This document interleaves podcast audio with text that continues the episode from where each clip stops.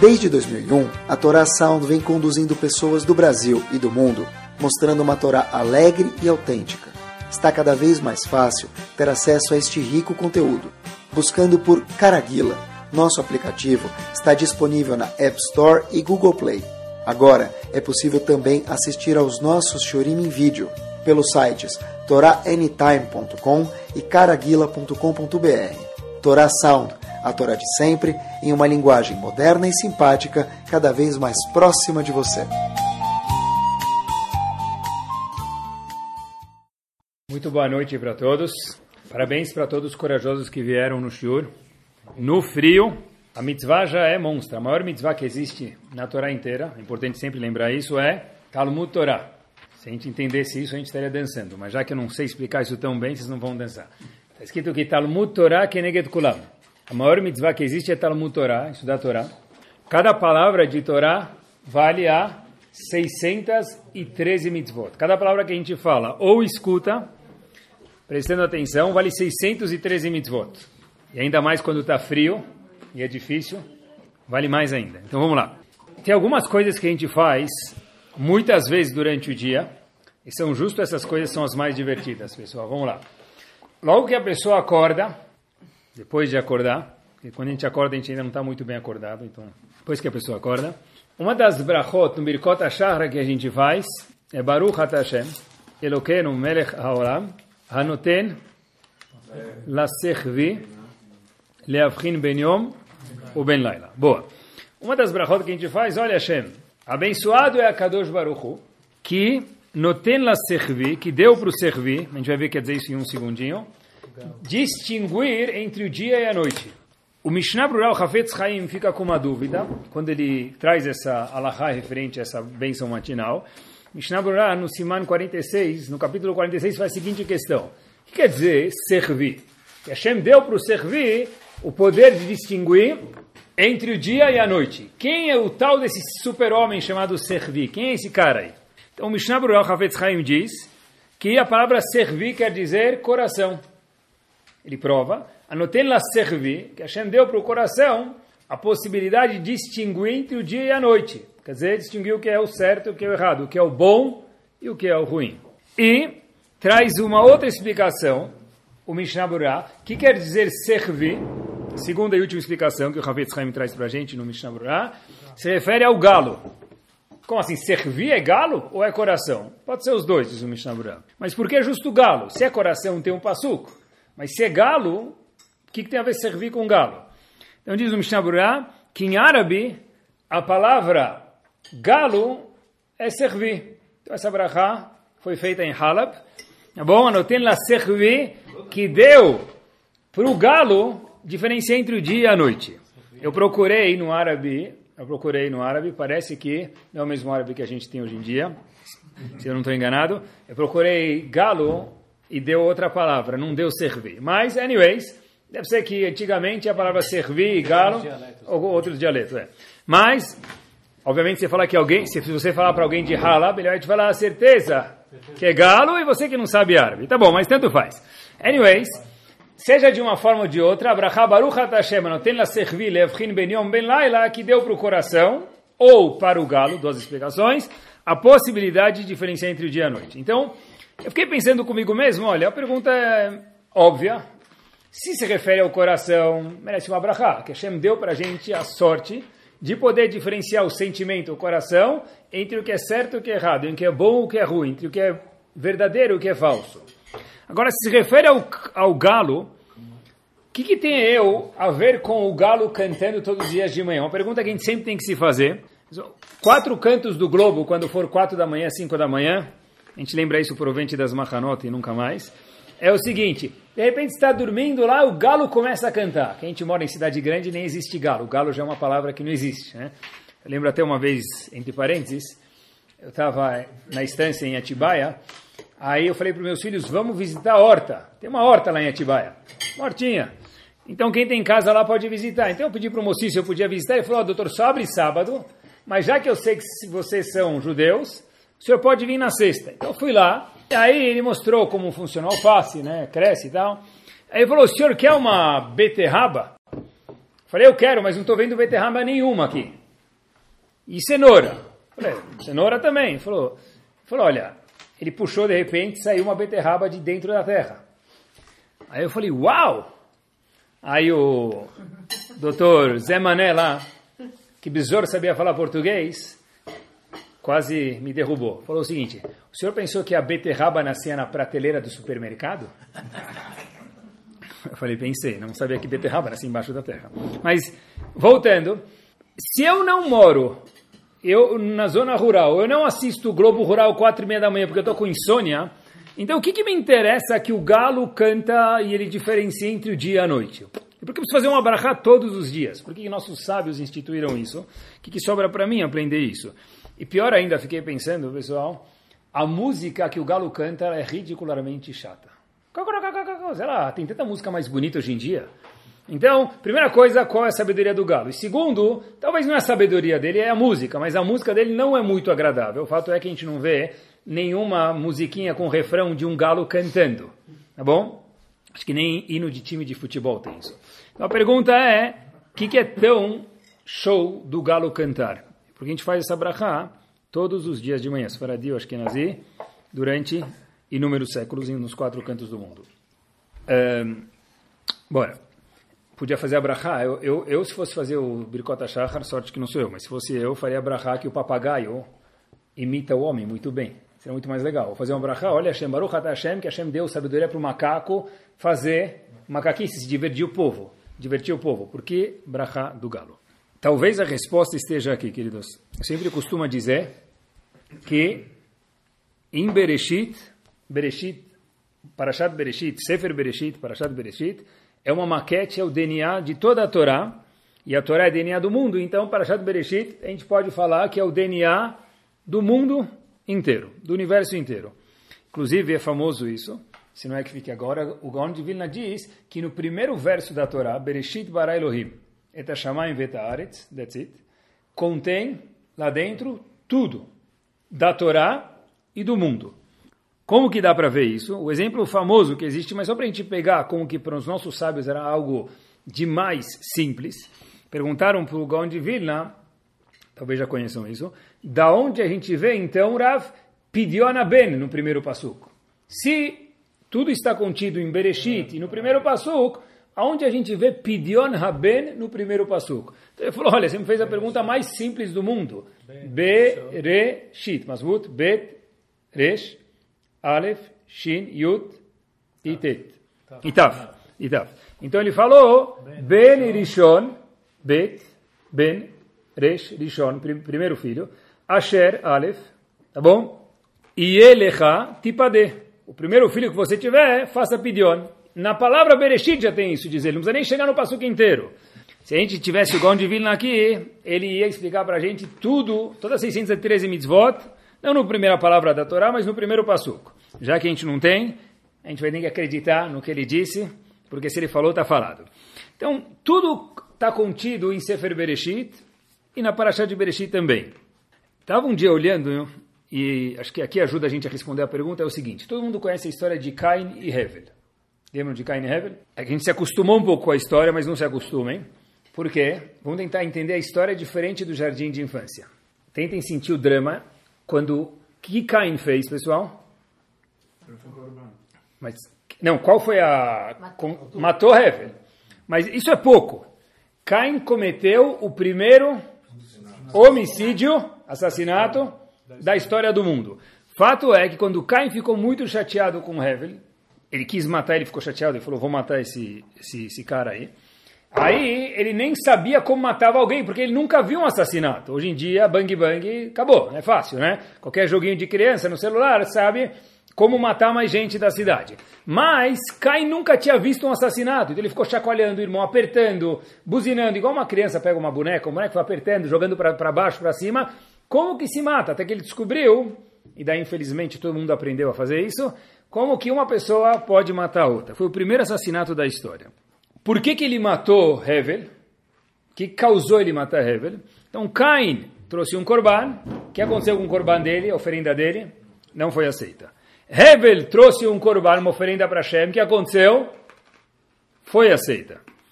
Aí, De repente Hashem chega para Cain e vê ele todo, todo chateado, fala para ele, Cain, o que, que você está chateado? Obviamente que Cain estava chateado porque o corban dele não foi aceito. Que pergunta é essa? Hashem está querendo dizer para ele, olha, eu sei que você está chateado com isso, mas relaxa, dá para contornar a história, dá para resolver, dá para melhorar o seu corban, trazer um novo, eu aceito o seu também. Mas Cain não satisfez com isso. E aí ele ficou tão chateado e falou, eu preciso descontar essa raiva no meu irmão. Porque ele tirou oito na prova e eu tirei seis. Porque eu estudei tanto e fui pior do que ele. Então por que o corban dele foi aceito e o meu não foi aceito? E aí Cain matou Hevel. Até aqui, nenhuma novidade. Agora fazer uma pergunta para vocês, que uma vez eu ouvi, e uma pergunta extraordinária que o Maharal de Praga faz. Olhem que bomba, pessoal. Olha como a nossa Torá é a mesma Torá e cada vez a gente encontra alguma novidade lá dentro. É o seguinte, o Maharal de Praga faz a seguinte questão. Hevel fez a coisa certa ou não fez? Hevel se comportou direito ou não se comportou? Se comportou. Fato é que o corban dele foi aceito e o de Cain não foi aceito. Então Hevel foi o que a Morá chamaria de Yeled Tov. Depois que Hevel trouxe a sua oferenda, o que, que ele recebeu da Morá? Um sticker com Metsuyan. Tá bom, beleza. Pergunta o Maral de Praga, então por que, que a mitzvah não protegeu ele do irmão dele ter assassinado ele? Uau, olha que pergunta! Cain trouxe um corban, Hevel trouxe um corban. O corban de Cain não foi aceito, de Hevel foi aceito. Cain ficou chateado e fez o quê? Matou, de fato, Hevel. Pergunta o de Praga, eu sempre escutei que as mitzvot protegem a pessoa. No caso, Hevel fez uma mitzvah perfeita. Fato é que a dele foi aceita, de Cain não. E a mitzvah não protegeu ele. Como, então, a pergunta é, como que Cain conseguiu assassinar Hevel porque a mitzvah que Hevel fez de trazer um sacrifício não o protegeu. Está em Bereshit, como tudo está em Bereshit. Responde o Maral de Praga, ele fala, olha, a resposta está na própria Torá, visivelmente, não precisa procurar muito a fundo. Obviamente que nossos Rahamim sabiam isso. O Maral de Praga escreve o seguinte, se a gente olhar, quando Hevel trouxe o corban dele, Hashem não fala que Hevel trouxe o corban. Hashem coloca uma palavra a mais. Quando a Torá narra o fato que Hevel trouxe um corban top, e o corban dele sim foi aceito, diz a Torá, Vehevel evi gam hu. Hevel também trouxe um corban. É óbvio, se Cain trouxe o corban e Hevel depois trouxe, é óbvio que ele também trouxe um corban.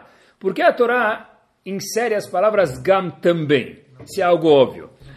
Diz o Manad de Praga que, mas é uma coisa impressionante o que ele fala. Lembrem que o corban de Cain não foi aceito. E o de Hevel foi aceito. Qual Corban é melhor? O de Hevel, no question.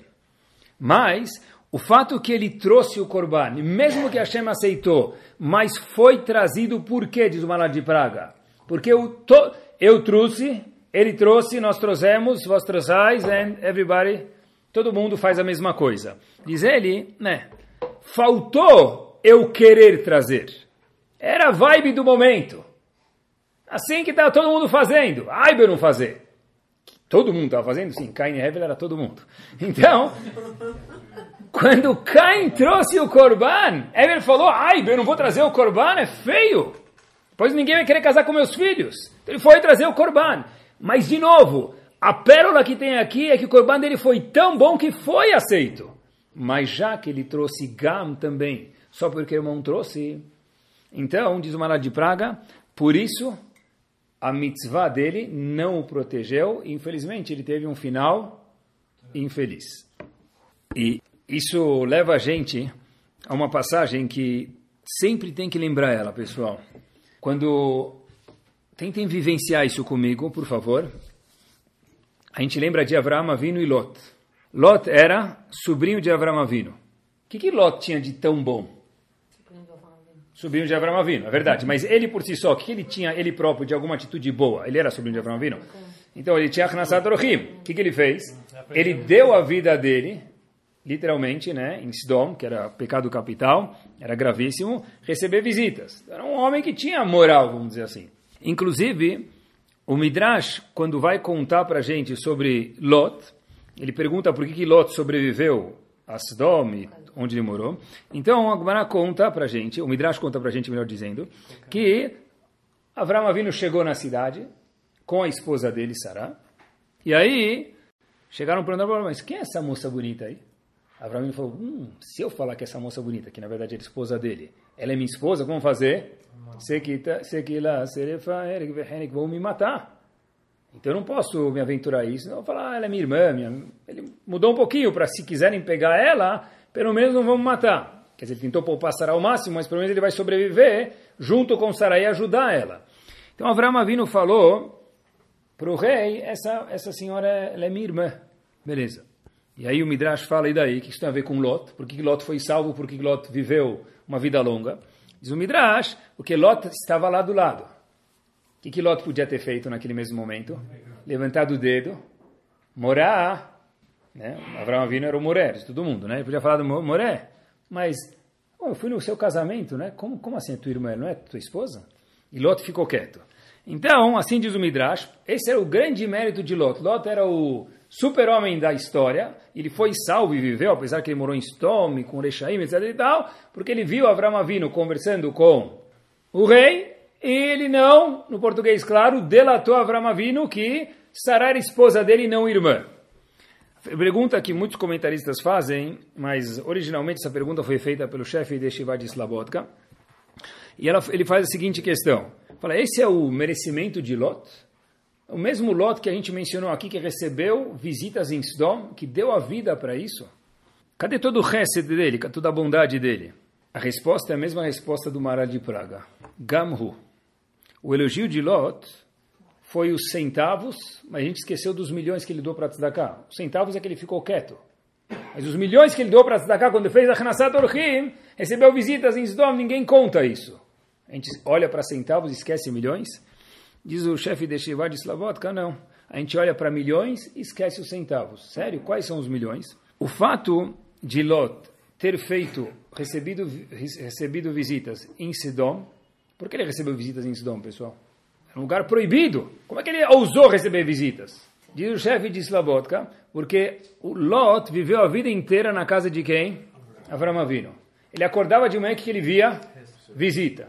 Ele ia dormir que ele via visita. E quando ele ia tomar dar uma cochilada à tarde, que ele via também, visita. A casa desse homem sempre tinha alguém colocando o prato, tirando o prato, colocando o prato, tirando o prato. Santa Sará. Ele só viu isso. Ele não conseguia imaginar uma casa que não se fazia isso. Então, quando ele chegou em Sodom e ninguém fazia isso, ele falou: Isso é meu DNA, não tem como não fazer isso. É bonito, é mitzvah e certeza ele vai ser recompensado por isso. Importante dizer. Mas esse não é o eu de Lot. Qual que é o eu de Lot? É um ato pequeno que ele inovou, que ele fez o ato por quê? Porque ele achou ser isso correto. Muito mais nobre do que um ato grande que ele fez, porque fazia parte da rotina dele, porque todo mundo fazia, o todo mundo dele era Avram. Mesma coisa do que Cain e Hevel. Hevel fez um ato muito mais nobre, trazer um korban, tá certo? Mas ele trouxe porque Cain trouxe, não porque ele quis trazer o korban. Quer dizer, fazer uma coisa na cola do outro mesmo que eu faça melhor do que o outro, isso pode ser menos nobre do que fazer uma mitzvah, algum um ato bom, qualquer coisa, que eu decidi fazer porque eu achei que era certo fazer. Porque é mandou, tá certo, mas eu curti a ideia de fazer. Não porque todo mundo faz, então eu tenho que fazer só porque todo mundo faz na mesmice. Eu vi uma vez uma frase de um publicitário, não sei se ele é famoso, mas daqui o nome dele, Philip Kotler, depois procura. Não tem nada a ver com Ravaron Kotler, tá bom? Mas era um sábio também. Ele diz, o, né? Ele diz o seguinte, que tem três tipos de pessoas ou empresas. Olha interessante. A empresa, a categoria A, aquelas que fazem as coisas acontecer, que inovam, que criam. A, a empresa B é aquela empresa que ela vê os outros fazendo acontecer. Copia ou não, tanto faz. E tem a empresa C, que fica olhando para todas as outras duas empresas e fala, oh, mas o que, que está acontecendo aqui? Quer dizer, nem na cola não vai, pior ainda. Né? Mas tem a empresa A, ou a pessoa A, B e C. Na vida de Torah e Mitzvot é exatamente a mesma coisa. Tem aquele que faz. Tá certo que a gente pode ver outras pessoas fazendo, gostar e também fazer. Mas não só porque ele fez. Alguma vez tem que acender o fogo dentro de mim. Eu vou fazer porque eu quero fazer. Obviamente porque Hashem mandou. Tem outros que fazem porque todo mundo faz. Não vale a mitzvah, certeza que vale e certeza que tem recompensa, mas não se compara com o que a gente está mencionando até agora. E até a terceira categoria, não se diz nada, é fica olhando e fala, mas o que está todo mundo fazendo? Né? aí pior ainda. Quer dizer, não dá para dormir no ponto. Especialmente, pessoal, hoje em dia, né, se a empresa dormir no ponto, já era. Se o cara tiver, ele vai tentar, mas não vai conseguir. Emitir uma nota fiscal com carbono, não vai, ele não vai achar nem carbono, nem nem, nem papelaria, né? Gráfica que faça para ele nota fiscal, não tem mais o que fazer. É tudo online, né? Ah, em Halab tinha, eu sei que em Halab tinha, em Halab tinha tudo, mas não dá para continuar vivendo como a gente vivia antigamente. O mundo muda muito, muito, muito, muito rápido. E de verdade, no que Allah permite, nós temos que acompanhar o mundo. Inclusive, eu estava procurando, eu estava vendo, eu vi uma pesquisa curiosíssima que fizeram nos Estados Unidos. Eles falaram que, eu não sei se o número vai chegar a ser verdade, mas assim eles estão projetando, né? Em Oxford falaram o seguinte, que até 2030, são números escritos isso, tá bom? 2 bilhões de pessoas, ou de postos de, né, de pessoas empregadas, vão ser extintos. De novo, até 2030, estamos quase lá já. Tá bom? 2 bilhões de pessoas, ou de postos, pessoas que trabalham, empregos, serão extintos. Por que serão extintos? Porque a tecnologia vai engolir e essas pessoas vão ficar obsoletas e desnecessárias, tá bom? Mães de casa, não se preocupam, porque nunca ninguém vai conseguir educar os filhos de vocês. E nem cozinhar tão bem que nem vocês cozinham, tá bom? Dentre outras coisas, fazem excelentemente. Mas os homens têm que se preocupar. Então, é a nova geração. Então, tem que sempre inovar. E quando se fala em inovar no mundo, é verdade, não dá para ficar para trás. Em relação a mitzvot, eu também preciso pensar comigo. Eu tenho que sempre estar inovando. Mas inovando o quê? São 603 mitzvot. Eu vou fazer uma mitzvah a mais? Eu vou inventar uma mitzvah nova? É. Desde Bereshit até o século 21, não tem mitzvot novas. Não tem mitzvot novas, é verdade. Mas não dá para ser um Yehudi Gamhu. Vebe Levi Gamhu. Foi aceito, tá, foi aceito, mas não protegeu. Por quê? Porque não teve iniciativa. Não dá para ser um Yehudi Gamhu também. Assim, todo mundo faz assim. Eles contam que uma vez, o, em Portugal talvez aconteceu a história, não sei se é verdade, mas eu, eu vou assumir que aconteceu em Portugal, que o paciente estava dormindo no quarto, no hospital, aí de repente chega a enfermeira e, e vai ver ele, e aí ela fala, ela entra no quarto, o acompanhante acorda, sabe, três da manhã, está acabado, dormindo naquele sofazinho lá, ele acorda, vê abrindo a, a, luz, abre a porta do corredor, entra aquela luz na cara, o acompanhante acorda e fala para a enfermeira assim, o que a senhora veio fazer, né? O paciente está dormindo. Fala, a senhora veio tirar pressão? Acho que não precisa, senão vai acordar ele. Fala, não. Exame de sangue? Não. Exame de urina? Não. O que a senhora veio fazer? Eu preciso acordar o paciente. Mas por quê? Como assim por quê? A cada três horas a gente precisa vir verificar o paciente e dar um comprimido para ele adormecer. É tudo tão automático, mas o paciente está dormindo. So what? Essa em 2030 já Essa em 2030 não vai mais existir. Né? Mas, olha que interessante, pessoal. A gente às vezes acaba sendo essa enfermeira. Faz, já está dormindo, não precisa dar o comprimido. Não dá para ser gamru. Tem que ter um pouquinho de iniciativa. E procurar, não é fácil, estou falando comigo mesmo, mas tem que procurar de vez em quando. Eu estava faz talvez três, quatro semanas na, na Polônia, aí eu lembro, tem uma história que me marca muito, e eu contei para uh, eh, o grupo quando eu estava junto lá, e a gente estava no gueto, vendo, vendo os muros, eu falei para as pessoas o seguinte, olha, quantas pessoas moravam nesses guetos, né? Incrível, né? milhares e milhares de Yehudim, e mães, pais, filhos, pessoas com sentimento, que nem a gente. Até que uma noite tinha algumas famílias em cada casa, e uma noite tinha um menino, o nome dele era Yitzhak, e ele chegou para o pai dele, e viu o pai dele estudando no cantinho lá, no quarto dele, e o filho não estava dormindo, então o pai entrava e saía, entrava e saía, e viu que o filho não dormia. Ele não queria dar o comprimido da enfermeira para o filho dormir, né? Então, ele chega para o filho e pergunta, filho, tem alguma coisa te incomodando?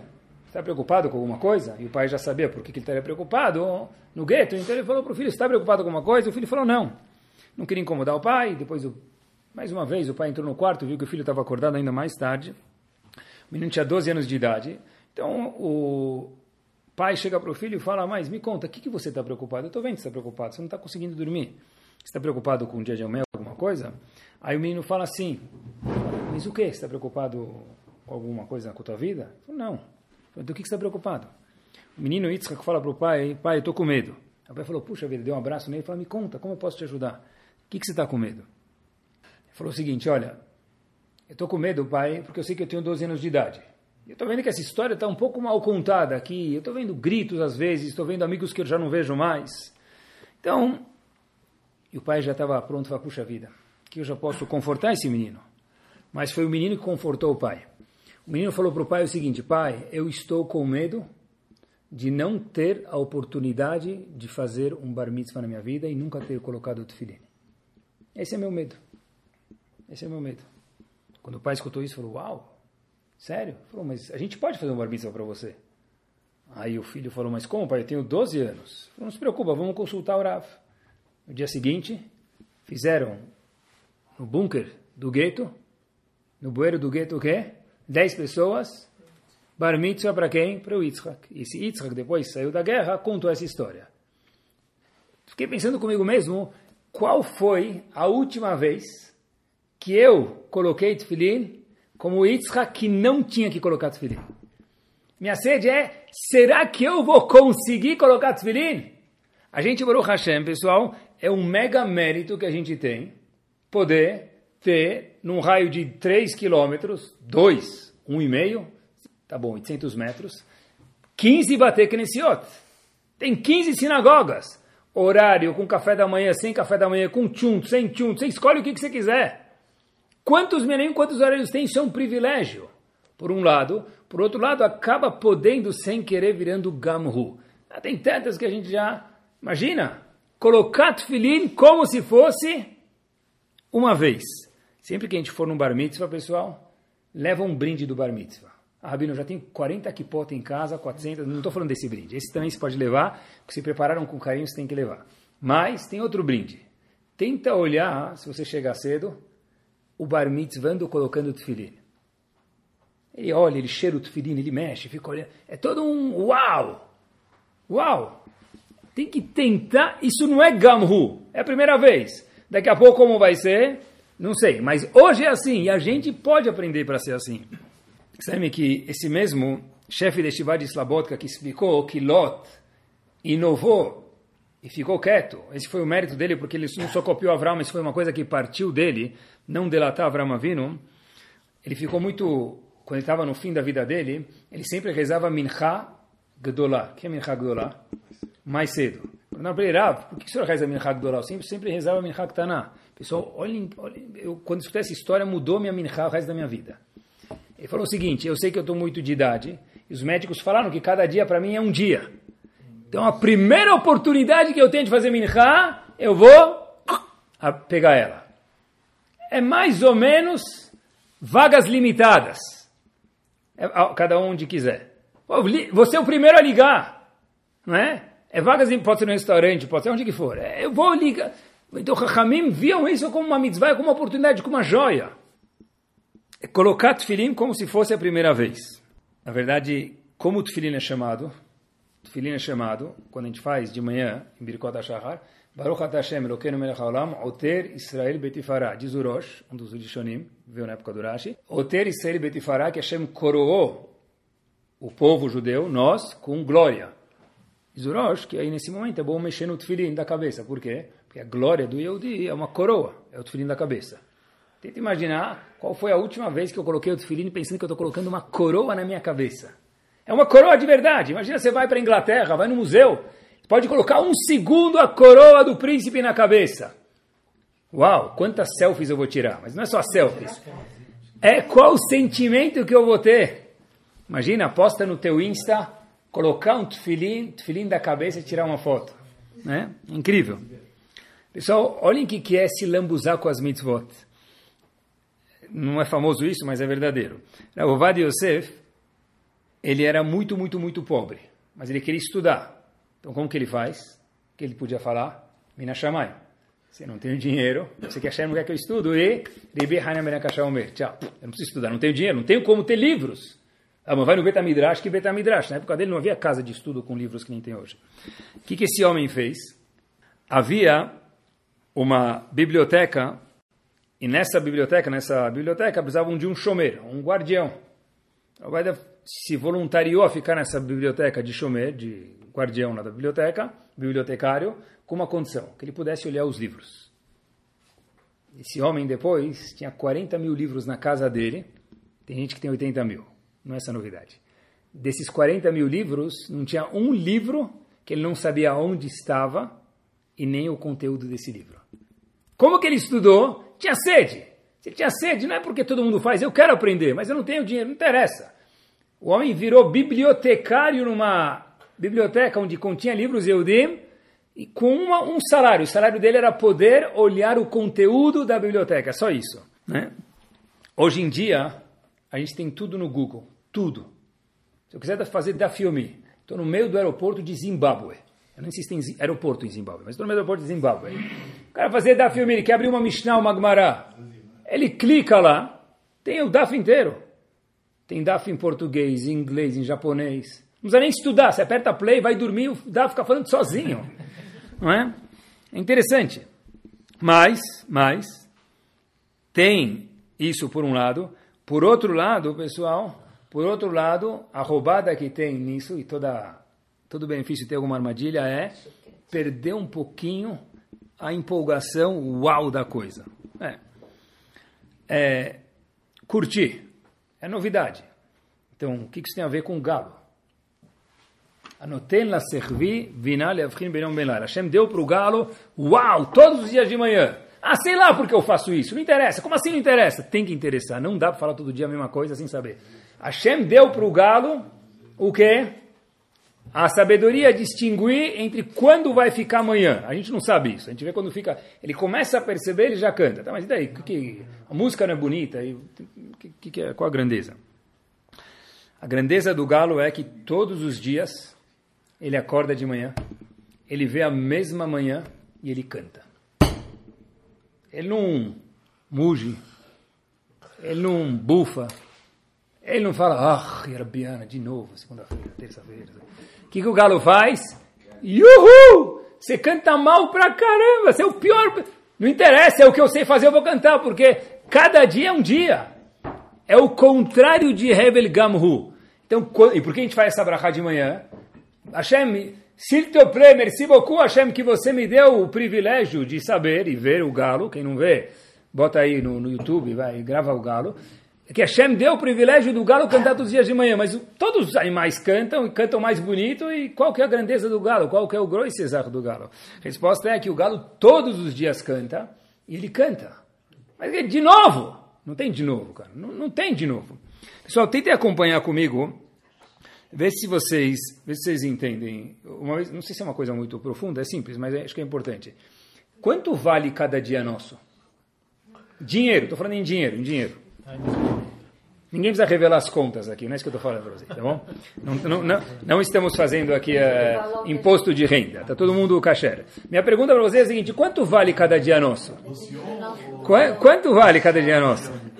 De verdade, pessoal, eu não estou querendo fazer aqui eh, quantos minutos a gente tem para viver, a gente vai ter 120 anos com saúde, se Deus quiser, não é isso? Pessoal, presta atenção. É um simples mortal que nem eu. Quanto vale cada, cada minuto, cada dia nosso?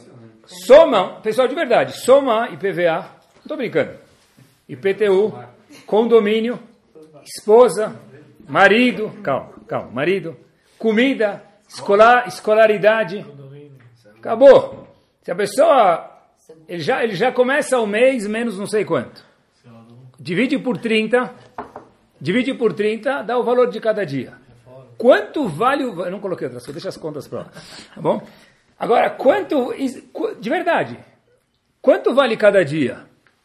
Quanto eu curto aquele dia que eu vivo? Será que valeu o que eu paguei por aquele dia monetariamente? Estou falando de saúde, tô... esquece. Quer dizer, não pode esquecer me livre, mas não vamos considerar isso agora. Quanto vale cada dia money-wise? O cara gasta X por dia, X mil por dia. Espera aí.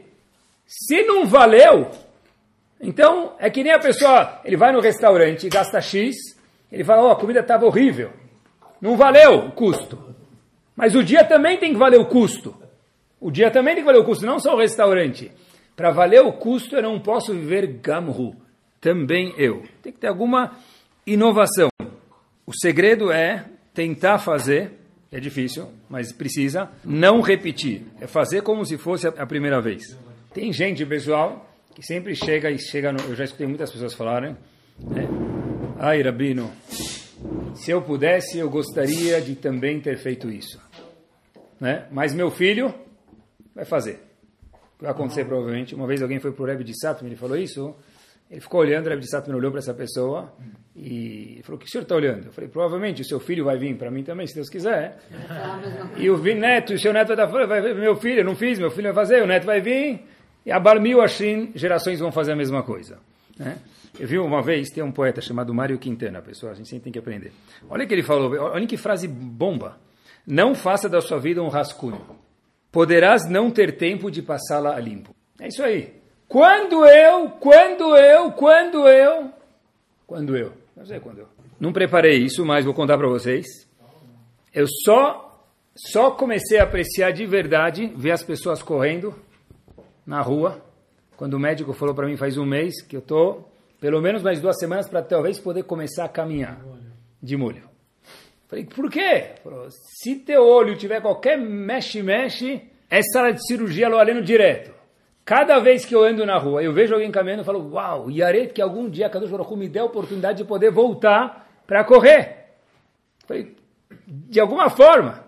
Pessoal, preste atenção, a gente só tem, estou falando da minha parte, a gente curte a coisa quando ziringundum aí, dá um turbulência. Não dá para viver Gamru, pensa monetariamente. Todo mundo aqui é businessman. Vê quanto vale o dia de verdade. Pega uma planilha em casa, tá bom? Divide por 30, vê quanto gasta por mês. Tem que valer a pena o dia. Tudo. Viver, mitzvot, tudo. Olha que interessante. Para os Hassidim aqui do grupo, o Baal Shem Tov costumava dizer que, sabem que é Irat Hashem? Temor Hashem, né? O Baal Shem Tov costumava dizer que Irat Hashem, temor Hashem, e fala sobre temor Hashem isso. Sem alegria, sem vida, sem vivacidade, sem vibrar, não é chamado Irat Hashem. Mesmo para Irat Hashem, tem que ter um yuhu. É melancolia, diz ele. Você vê uma pessoa, tenta imaginar uma pessoa concentrada na Midah, Kavanat Filah. O que a gente imagina? A pessoa com a testa toda franzida. Está né, com Kavanah, está todo tenso. Mas quem falou que Kavaná é tenso? Kavaná é, é vibrar na tefilá. Não quer dizer que eu preciso chacoalhar e fazer um monte de sinais para todo mundo achar que, falar bobeira de mim. Isso não é, isso é bobeira, obviamente. Mas é, é tá bem, é curtir. É, não é, é muito difícil. Mas três vezes rezar por dia assim, gente, rezar, é, se rezasse uma vez por semana assim, já era impactante. Tenta uma vez, antes de entrar na sinagoga, parar consigo mesmo, antes de acender a vela de Shabbat, antes de cozinhar para Shabbat, para um segundo, fala o que, que eu estou indo fazer agora. Eu estou indo falar com a Kadosh Baruchu. Se isso funcionar, minha tefilá inteira, minha, minha cozinhar em casa, acender vela de Shabbat é outra. É, é, uma, é outra. Porque ninguém vai acender vela de Shabbat para sempre, ninguém vai cozinhar para sempre, ninguém vai colocar a tefilim para sempre. Então, de fato, essa vez é uma vez. Nunca esqueço, dei uma furada, mas aprendi bem. Uma vez, eu cheguei para uma senhora de idade e eu falei para ela, uau, parabéns. Tinha um evento na casa de alguém e eu pensei que era o aniversário da senhora. Na verdade, é o aniversário de outra pessoa, mas deixa pra lá. Pensei que era o aniversário da avó. Então eu cheguei e falei para a avó, Mabruk, parabéns. Falou, parabéns por quê? Ah, sei lá, estou vendo a senhora, tentei dar uma né, mudada. Aí ela falou, ela falou, mas conta que você pensou. Eu falei, é, não é nada tão grave, eu pensei que era aniversário da senhora, e deve ser que eu errei, desculpa. Ela falou, não, não, pode me falar parabéns. Falei, mas por quê? Ela falou, olha, vou te contar uma coisa, cada dia é meu aniversário. Uau! Foi mais aniversário para mim dela do que da outra mulher que fazia aniversário todo dia, uma vez por ano aí, que nem todo mundo faz. Cada dia é meu aniversário. O galo canta todo dia. Essa senhora ingeriu a brachá de Noten la servi leafrin ben yom ben laila. E tefilá é muito difícil fazer isso, mas precisa ainda de qualquer jeito. Que o Razonish fala que 50%, a gente fala que é 90%, mas pelo menos 50%, não está muito claro se o Razonich falou 50%, 90%, mas que 50% ou 90%, mesmo que se a gente for uh, mais estrito, falar que é só, entre aspas, 50% dos problemas da vida da pessoa são resolvidos com uma tefilá bem feita. Uma vez alguém foi para o Razonich e falou, ah, eu estou com um problema difícil. O Razonich falou para ele, eu sinto muito por você. Eu, de verdade, estou sentindo por você, mas o que a gente pode fazer? Deve ser que a Kadosh Baruch quer te escutar. Quer dizer que uma tefilá bem feita me ajuda a não precisa depender tanto do despachante, do fiscal, do meu amigo, do gerente do banco, da cotação. Dependemos de tudo isso que a gente vive nesse mundo. Com o rinuco dos meus filhos. Tudo isso. Uma tefilá bem feita ajuda que não precisa chegar em tudo isso. Como? Melhorar um grau na tefilá já é bem feita, já, já é subir. E a gente faz tefilá Baruch Hashem todos os dias. Mas, uh, pela, a gente acredita de verdade? Todo dia está pensando comigo mesmo. O cara entra no CNIS e vai fazer a Midah. No inverno, está no meio da Midah, ele fala, Mashiva Ruach Murida Gesher, vê tentá-lo matar, que faça chover. Ele sai da sinagoga, ele abre a porta e vê que está um toró. O que ele fala? Imagina o trânsito na marginal! Habibi, olha como eu não acredito na minha tefilá. Eu acabei de falar Mashiva Geshem, eu saio da sinagoga, está chovendo, o que, que eu falo? Ai meu Deus, por que Hashem fez isso comigo? Porque eu pedi. Quer dizer, se a gente soubesse que a gente está falando e acreditasse de verdade, não fosse Gamhu, é igual o galo canta, seria a mesma coisa. Sempre tem que lembrar essa Gemara. Gemara conta em Brachot que uma vez os alunos viram o Rav sorrindo, gargalhando. E aí, Rav, conta a piada pra gente, que você tem a novidade da, da, da cotação financeira, tem alguma piada boa? Conta! Aí o Rabino falou, como assim? Não aconteceu nada disso comigo. Então, você está rindo? Falou, eu coloquei tefilim de manhã, rezei shaharit com minhã tal. Ah, para, para com isso, vai. Quer dizer, agora não fala essa parte, mas a gente... Imagina se a gente tivesse... Ah, para, você está zoando, Rafa. Você colocou tefilim, você está gargalhando, meu amigo. Com isso, deve ter alguma coisa por trás. Aí conta pra gente. Ela falou, não, eu, tô, eu estou gargalhando porque eu coloquei tefilim. Tentem imaginar, se a gente pega alguém saindo da sinagoga, e a gente vê o cara gargalhando. Eu respondi amém e Shemerabá. Eu rezei minyan, rezei amidá com minyan. Se a pessoa estivesse rindo, saindo na saída da sinagoga e justificasse por essa razão, o que a gente faria? Eu perguntaria provavelmente o nome dele, qual o nome da sua mãe, colocaria no lista de Refuah Shlema. Eu estou errado! E de novo, entra na sinagoga, sai da sinagoga. Igual o cara vai comer o steak, ele fala, ah, esse não é filé mignon, esse não é da Argentina, esse não é... Meu, tem que, algum dia tem que comer o steak da Tufilá. Quanto a gente investe e gasta monetariamente para chegar no CNIS? Entre aspas, perde tempo para estar na sinagoga. Tem que tentar curtir alguma vez também. E curtir também é a nossa casa, eu acho. Eu vi uma vez, tem um escritor inglês, não é, eu não sei se é famoso, eu não tinha ouvido falar o nome dele, chama Chesterton. Já ouviram falar? Não conhecem? Procurem depois Chesterton, século XX. Ele conta uma historinha que havia um homem que ele estava andando com, saiu com o veleiro dele, lá no século XX, rumo à Austrália, foi passear, e acidentalmente o que aconteceu? Não tinha tantos equipamentos de navegação, ele acabou navegando em círculos.